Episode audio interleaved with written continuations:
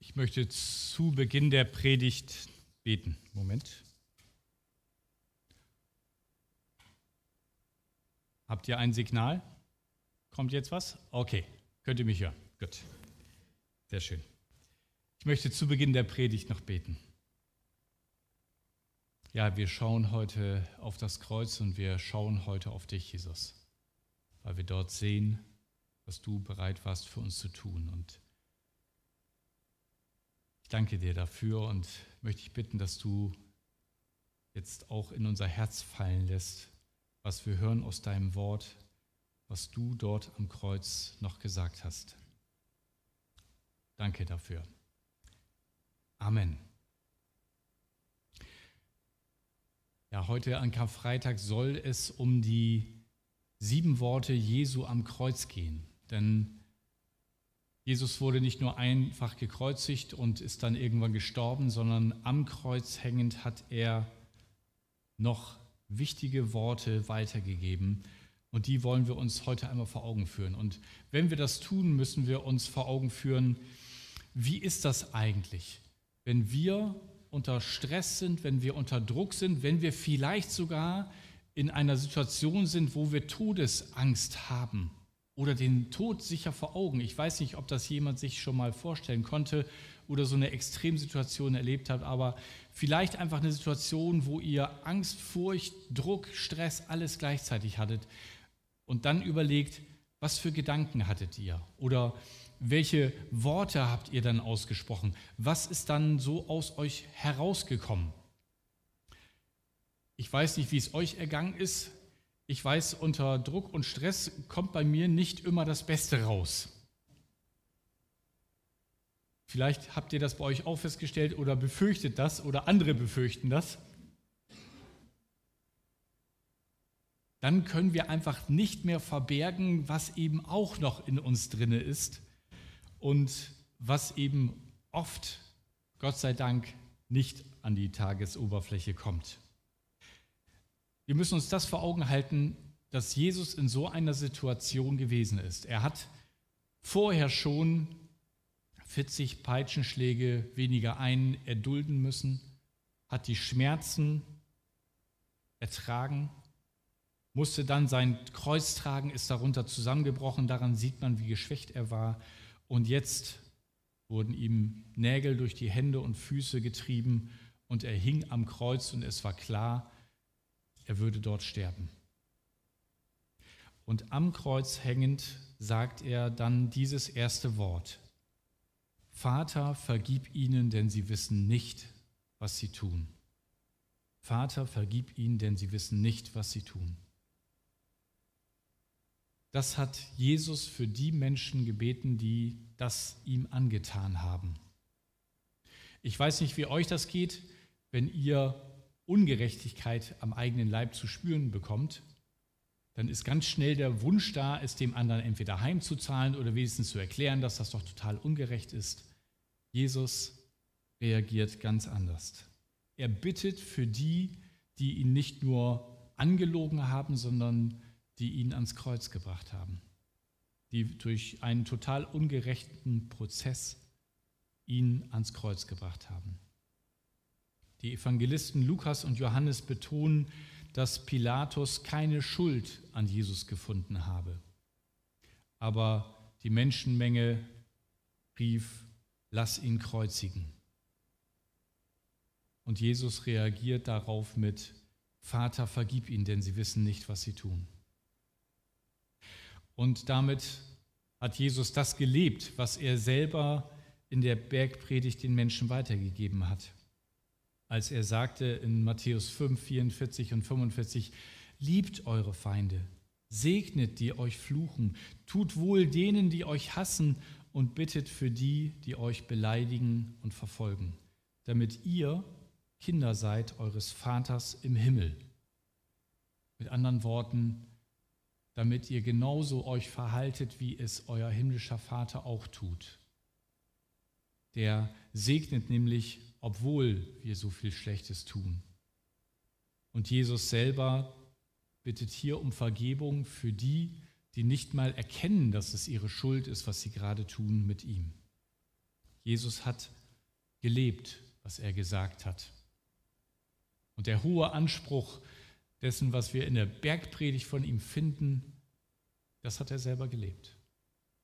Und deswegen wissen wir, dass es richtig ist, was er gesagt hat. Er hat mit seinem Leben dafür eingestanden. Und dann das zweite Wort. Und das hat eine Vorgeschichte. Jesus sagt zu dem Schächer am Kreuz, heute wirst du mit mir im Paradies sein. Und das war diese Situation, dass zwei weitere Straftäter gekreuzigt wurden. Und wir sehen daran, das war eine durchaus im Römischen Reich übliche Hinrichtungsmethode gewesen. Und der eine lästert Jesus und stimmt mit in die Worte ein, die so von den anderen umstehenden Leuten kommen, so nach dem Motto, Mensch, wenn du der König der Juden bist, dann hilf dir selber und am besten uns auch noch. Und der andere sagt, sag mal, geht's noch? Wir hängen hier zurecht. Der hat nichts getan, was diese Strafe verdient hätte. Und dann wendet er sich Jesus zu und sagt, denk an mich, wenn du in dein Reich kommst. Er muss also etwas mitbekommen haben, trotz dem, was er getan hat, warum er hier am Kreuz hing, von diesem Jesus und von seiner Botschaft. Sonst hätte er das nicht sagen können. Denk an mich, wenn du in dein Reich kommst. Vielleicht hat er etwas davon gehört, dass Jesus gesagt hat, mein Reich ist nicht von dieser Welt. Denk an mich, wenn du in dein Reich kommst. Und Jesus sagt dann, wahrlich, ich sage dir, heute wirst du mit mir im Paradies sein. Und es sind zwei sehr trostvolle Dinge, die wir in den Worten Jesu für uns erkennen und für uns heute. Nämlich zum einen, es ist nie zu spät, zu Gott umzukehren. Es ist nie zu spät. Selbst kurz vor unserem Tod, selbst angesichts des Todes, können wir noch zu ihm kommen und sagen, ich habe eigentlich alles falsch gemacht. Mein ganzes Leben war völlig in die falsche Richtung. Und das erkenne ich jetzt. Und ich bitte dich, Jesus, ich möchte bei dir sein. Und das Zweite, was wir hier sehen, ist, es gibt keine falschen Worte, wenn wir das erkennen und uns an Gott wenden. Er sagt einfach nur, denk an mich, wenn du in dein Reich kommst. Er sagt nicht mal, nimm mich mit. Er wagt das gar nicht zu fragen oder zu bitten. Denk an mich, wenn du in dein Reich kommst. Aber Jesus schaut in sein Herz und das reicht ihm. Es geht nicht um ein vollständig korrektes Gebet, wo wir sagen, dass wir um Vergebung bitten für das, was er, wir falsch getan haben und dass wir seine Vergebung annehmen, die er am Kreuz für uns erwirkt hat und dass wir ihn bitten, der Herr in unserem Leben zu sein dass er uns bitte doch mit seinem Heiligen Geist erfüllt. All das ist theologisch richtig. Und das dürfen wir beten, aber wir müssen es nicht. Wir können einfach sagen, denk an mich, wenn du in dein Reich kommst.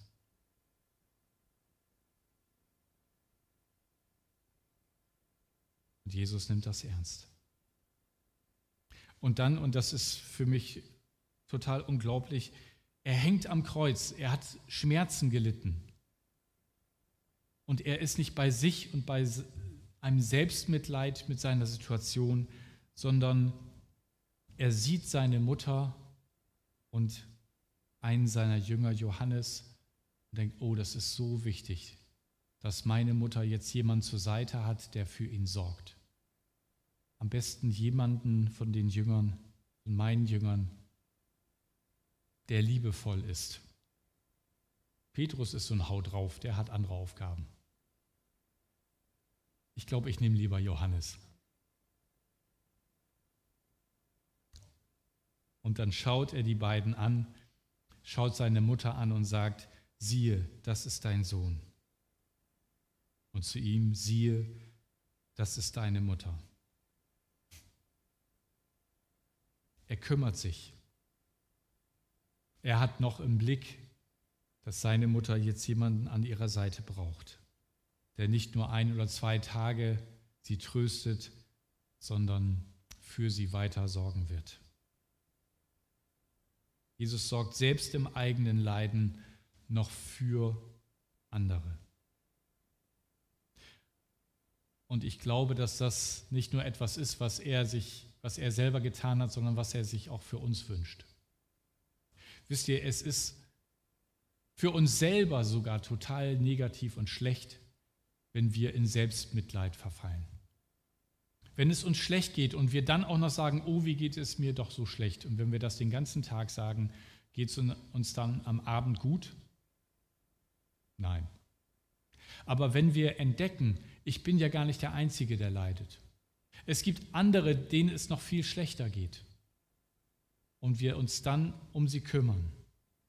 Dann entdecken wir, dass wir doch noch mehr Kraft haben, als wir dachten. Und dass wir auch in dieser Situation noch in Liebe anderen begegnen können und dadurch sogar vor unserem Selbstmitleid bewahrt werden. Und dann dieses vierte Wort. Jesus zitiert damit Psalm 22, Vers 2. Mein Gott, mein Gott, warum hast du mich verlassen? Jesus betet diese Worte aus, vielleicht schreit er sie auch heraus. Denn er ist jetzt gut 30 Jahre und sein Leben ist schon beendet. Und das, obwohl er alles richtig gemacht hat. Unschuldig wird er schuldig gesprochen und zum Tod verurteilt. Warum diese Ungerechtigkeit? Warum fühlt er sich jetzt auch noch hier am Kreuz von Gott verlassen? Warum dieses Leid? Warum solcher Hass mit den Menschen aufeinander zugehen? Warum zerreißen sie die Zusammengehörigkeit? Warum zerstören sie Beziehungen? und stoßen gegenseitig sich in den Tod. Warum ist so viel Unglück auf dieser Welt? Warum so viel Leid? Gott, warum? Jesus spricht seine Verzweiflung aus. Und wisst ihr, wenn er das so sagt, dann können wir einerseits uns aufgehoben wissen in Jesus, wenn wir an die Warum-Frage für uns kommen. Wenn wir die Frage haben, warum passiert heute noch so viel Leid, warum müssen unschuldige Menschen sterben in der Ukraine und woanders auf der Welt, warum passiert das? Dann dürfen wir wissen, Jesus versteht unsere Frage, weil er selber war in dieser Situation und er selber hat diese Frage gestellt. Wir wissen, dass er uns versteht und dass er aber auch einen Trost für uns hat. Und wenn Jesus das gesagt hat, ist es nicht nur eine Anklage an Gott, sondern eigentlich ein Ruf an alle seine Jünger und alle, die es verstehen wollen, dass das nicht der Endpunkt ist. Das ist auch nicht der letzte Satz, den er sagt. Und wenn seine Jünger aufgepasst haben, dann wissen sie, dass auch jetzt noch ihr Meister sie was lehren möchte. Denn was haben Rabbis gemacht? Sie haben gerne einen Vers Anfang zitiert und dann sollten die Jünger schnallen, oh, das ist gerade ein Zitat aus der Bibel und sie sollten dann weiter sprechen, was die Bibel an der Stelle sagt. Das heißt, wenn Jesus hier Psalm 22, Vers 2 zitiert und zu seinen Worten am Kreuz macht, dann hofft er, dass vielleicht nicht jetzt, aber irgendwann die Jünger schnellen, oh, wie geht das eigentlich weiter? Und ich sage euch, wie es weitergeht. Im Psalm 22. Der beginnt genau mit diesen Worten, mein Gott, mein Gott, warum hast du mich verlassen? Und dann, warum bist du so fern und hörst meine Hilferufe nicht? Jeden Tag rufe ich zu dir, mein Gott, doch du antwortest nicht. Jede Nacht schreie ich zu dir, doch ich finde keine Ruhe und doch bist du heilig. Israel lobt dich mit seinen Liedern. Unsere Vorfahren haben dir vertraut und da hast du sie befreit. Du hast ihre Hilferufe gehört und sie gerettet. Sie haben dir vertraut und wurden nicht enttäuscht.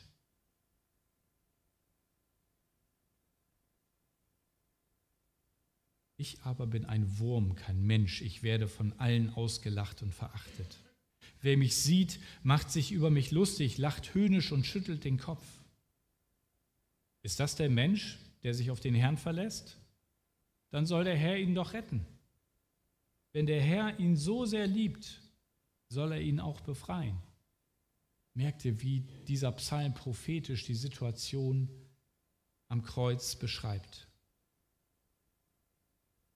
Jesus kennt unsere Warum-Fragen. Aber er hofft auch, dass die Jünger diesen Psalm weiterlesen und entdecken, du hast ihre Hilferufe, Hilferufe erhört und sie gerettet. Sie haben dir vertraut und wurden nicht enttäuscht. Das will er ihnen mitgeben. Und das will er uns mitgeben. Dieses Warum hast du mich verlassen hat ihn nicht gehindert, Gott zu vertrauen. Und dann sagt er, ich habe Durst.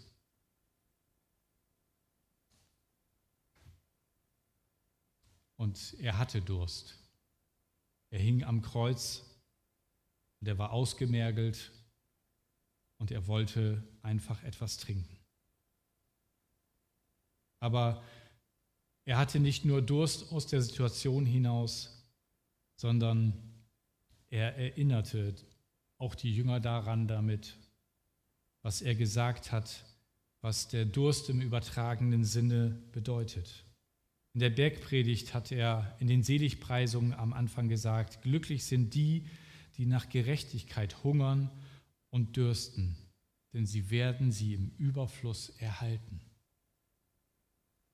Er wusste, dass er in dieser ungerechten Situation im Überfluss Gerechtigkeit erhalten wird durch seinen Vater im Himmel. Er hatte Durst nach Gottes Gerechtigkeit. Und diese Gerechtigkeit, die bekam er aus Gnade. Er wurde von Gott auferweckt von den Toten am dritten Tage. Und hat damit eine Gerechtigkeit für uns ertauscht, die wir aus Gnade geschenkt bekommen. Die müssen wir uns nicht verdienen. Wir müssen nicht erst besonders viel Gutes tun, um Gottes Liebe zu bekommen sondern er schenkt sie uns. Und dann als vorletztes Wort sagt er, es ist vollbracht. Es ist vollbracht. Es ist geschafft. Jesus sagt nicht, ich habe es vollbracht, sondern es ist vollbracht. Das ist eine Umschreibung, eine Formulierung dafür, dass Gottes Handeln hier vollbracht wurde, dass Gottes Plan zum Ziel gekommen ist. Gott hat es vollbracht. Die letzten Worte Jesu galten seinem himmlischen Vater. Ihm lebte er, ihm starb er voller Vertrauen. Nach menschlichen Maßstäben ist Jesus am Kreuz gescheitert. Seine Lebensplanung wurde durchkreuzt, könnte man sagen. Die Bosheit der Menschen siegte, der Tod war stärker. Aber total anders in Gottes Augen. Also wo auch immer du in deinem Leben gerade stehst, wenn du glaubst, das war's jetzt, dann guck zum Kreuz. Und dann lies, wie es weitergeht. Kleiner Teaser für übermorgen. Es ist vollbracht rief Jesus aus. Kein Schrei mehr, sondern so wie er es im Vater unser selbst gelehrt hat, dein Wille geschehe, es ist vollbracht. Manchmal ist das Erdulden einer Leitsituation der größere Sieg, als wenn wir dagegen aufstehen. Und genauso war es hier am Ende von Jesu Leben. Du, Gott, hast es vollbracht, hast mein Leben vollendet und du nimmst mich bei dir auf. Und Jesus bestätigt dieses Es ist vollbracht am dritten Tag durch die Auferstehung. Und dann sagt Jesus noch einen letzten Satz. Vater, ich befehle meinen Geist in deine Hände. Und auch damit zitiert er Psalm 31, Vers 6. Jesus betete noch einmal mit den Worten aus dem vertrauten Psalm. Der Menschensohn legt sein Geschick in Gottes Hände, Vater in deine Hände. Und auch dort hofft er, dass die Jünger diesen Vers nochmal nachlesen.